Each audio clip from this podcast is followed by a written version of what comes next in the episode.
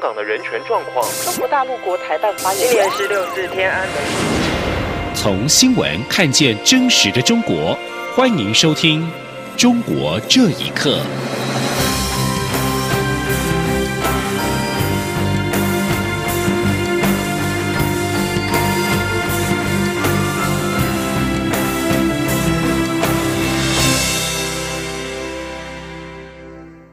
听众朋友们，晚安，欢迎收听《中国这一刻》，我是李自立。中国网络法治蓝皮书报告点名了二零一七年世界五百强企业中的苹果、Nike 跟西门子等六十六家外资企业，标示台湾而非中国台湾。我外交部已经全面盘查五百强企业网站的台湾标示，也呼吁相关国家政府要正视中方的霸凌行为，协助相关企业抗拒中方无理的要求。记者。王兆坤的报道：中国持续打压台湾国际空间，在胁迫各国航空公司及跨国企业更改台湾称谓之后，又将目标放在苹果、Nike、亚马逊、西门子等六十六家外资企业，点名这些企业的网站标示的是台湾，而非中国台湾。外交部强烈抗议与严厉谴责中国当局施压国际企业的蛮横作为。也已通令各驻外管处逐一盘查五百强企业在其网站上标示台湾的现况，并根据盘查结果与不当标示台湾的企业及驻在国政府沟通说明。外交部发言人李宪章表示，目前各驻馆已陆续回报，相关工作一直在积极进行。李宪章说：“外交部再次呼吁国际社会不应该沉默容忍，以免中国当局变本加厉。”同时，也要再次吁请国相关的国家政府要正视中方这样的霸凌行为，采取必要的行动，协助其相关的企业抗拒中方的无理要求。外交部强调，中国政府必须正视中华民国台湾存在的事实，台湾绝非中华人民共和国的一省，也不受中国政府管辖。任何对台湾的打压与矮化，只会造成台湾人民的厌恶，伤害两岸关系发展。与区域的和平稳定。中央广播电台记者王兆坤台北采访报道。针对中国大陆实施新版的个人所得税法，变更了税收居民的定义。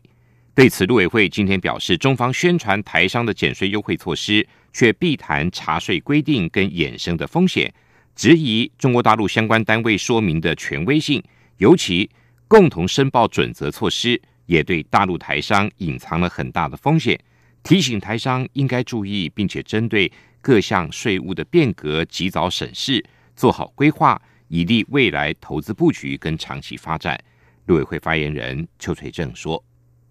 海外的这个税负哈，跟这个所得呢，这个各国都有这个呃收入的这个资讯的这种合作，所以未来可能是在海外的啊这个这个所得是会很完整的呈现。”另一方面，中国大陆正在研拟外商投资法草案，传出台资可能被界定为特殊内资。委会也表示，将会密切关注这个草案的修法方向。但所谓特殊内资的说法，并不会改变中华民国存在的事实。台湾满街的手摇饮料店深受中国大陆民众的喜爱，更成为当地业者眼中的金鸡母。有八零后营业者。每年至少要来台五次，从南到北喝透透，寻找饮料界的明日之星，引进中国大陆市场。请听以下报道：中国大陆街头出现了越来越多的台式饮料店，其中茶家餐饮管理公司的执行长邢志远，今年三月就预计要将来自高雄的手摇饮料品牌原石带到香港，并且放话，二零一九年要在江浙沪开出七百家的门市。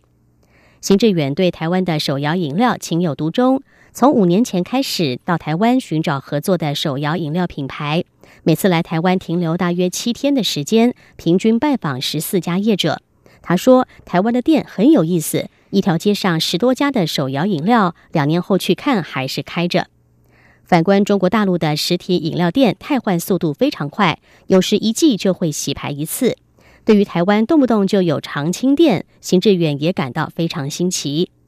不仅如此，台湾的手摇饮料品牌在中国大陆的业绩也稳步推进。除了十多年前就已经进入中国市场的 COCO 都可，以及近五年来走红的一点点，还有包括米克夏、歇脚亭、一方、清清福泉等手摇饮料品牌，近来都接连登陆抢商机。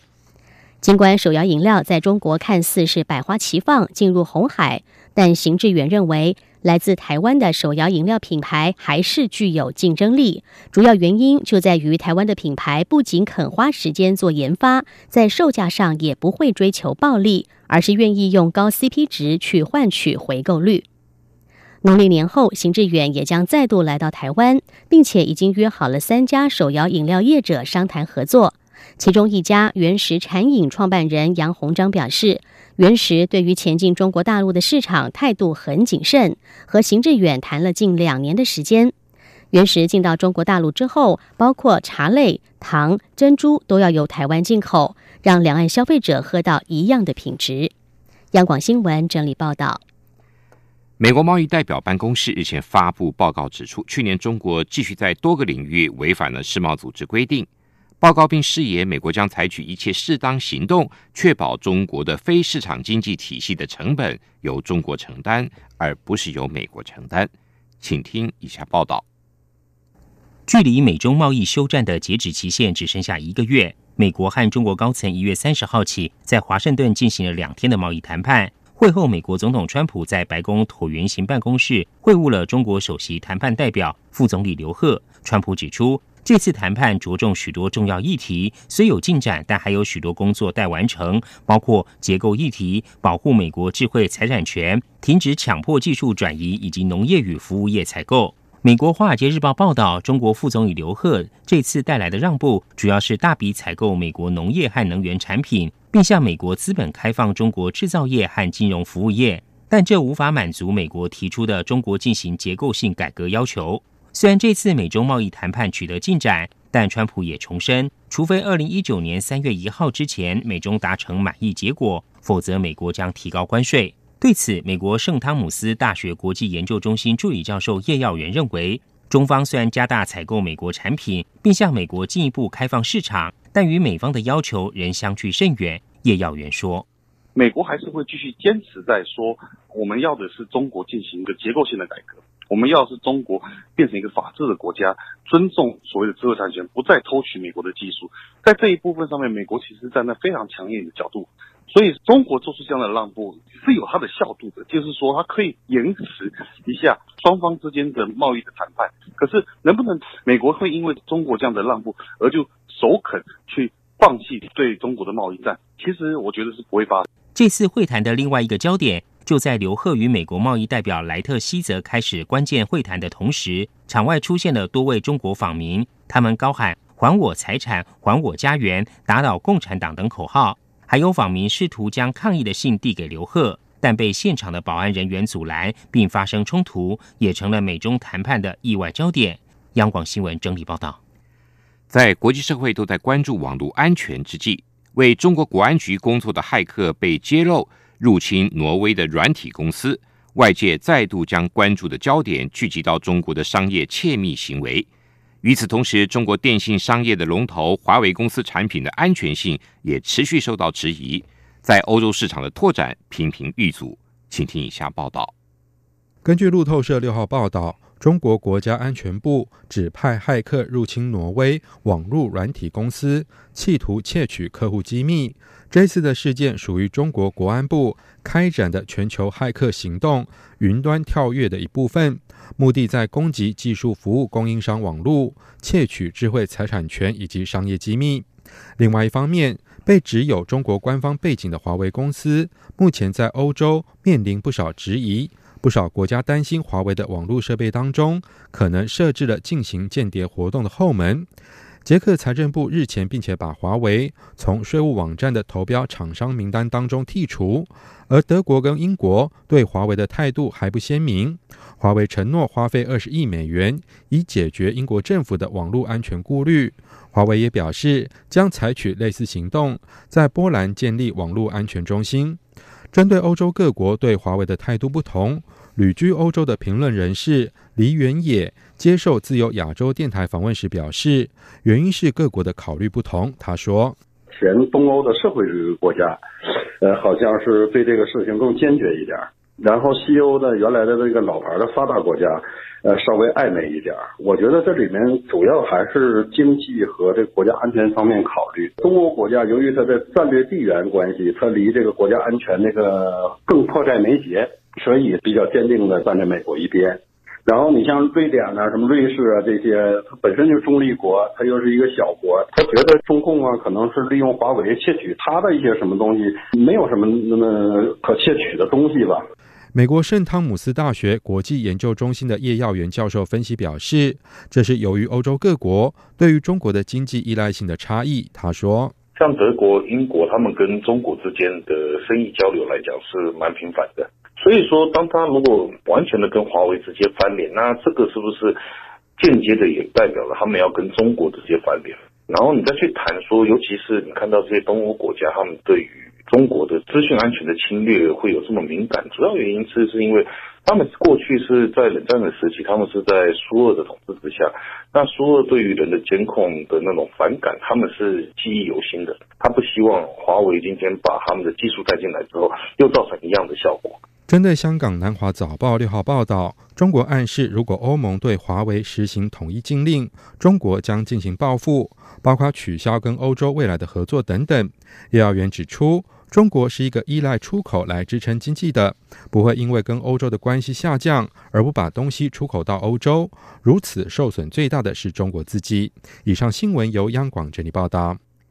根据报道，由上海新兴医药有限公司制作的1.2万多剂的免疫球蛋白注射剂，近日被验出具有艾滋抗体，初步推断是原料血浆受到污染所致。官方在六号已经通报下令停产。并进驻生产现场调查。根据经济观察网的报道，江西一名新生儿近期因为身体不适，在医院各项检查时发现艾滋病呈弱阳性，再度检测时又呈现阴性。院方追查感染的途径，才发现上海新兴医药这批注射剂的问题。经济观察网六号报道，虽然官方已经下令停产并派员进驻，但还没有立案。北京大学医学部免疫学系副主任王月丹受访时表示，这批问题产品的污染来源很有可能是采集原料血浆时，把艾滋病病毒感染者的血浆混入了免疫球蛋白生产的原料中。澳洲媒体这个星期报道，善于经营关系的中国商人黄向墨，因为自己的政治活动已遭澳洲拒绝入籍申请，取消居留签证。发新社引述专家的话分析，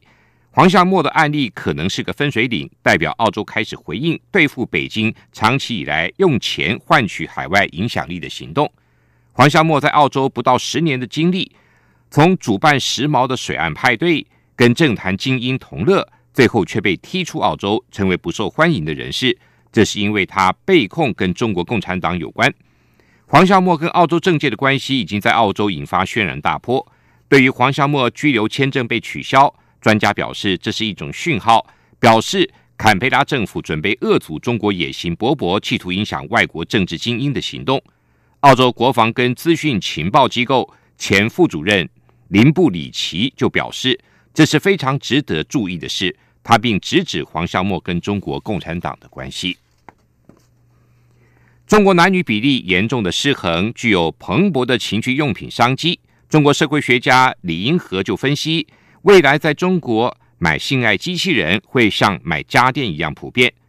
中国人民大学人口跟发展研究中心主任、中国人口学会会长翟振武就分析，未来三十年中国适婚年龄男性会比女性多了三千万人。值得注意的是。京东商城去年中旬发布的研究数据显示，中国成人商品的市值预计在二零二零年会达到九十亿美元的规模。李银河在接受中国网络媒体专访时，曾经预估，在二零五零年时，性爱机器人将会占全人类性爱的百分之五十。英国广播公司 BBC 则引述印度班加罗尔市场研究公司的分析，认为成人用品市场成长最快的速度。就是在印度物跟中国。以上中国这一刻，谢谢您的收听。这里是中央广播电台台湾之音。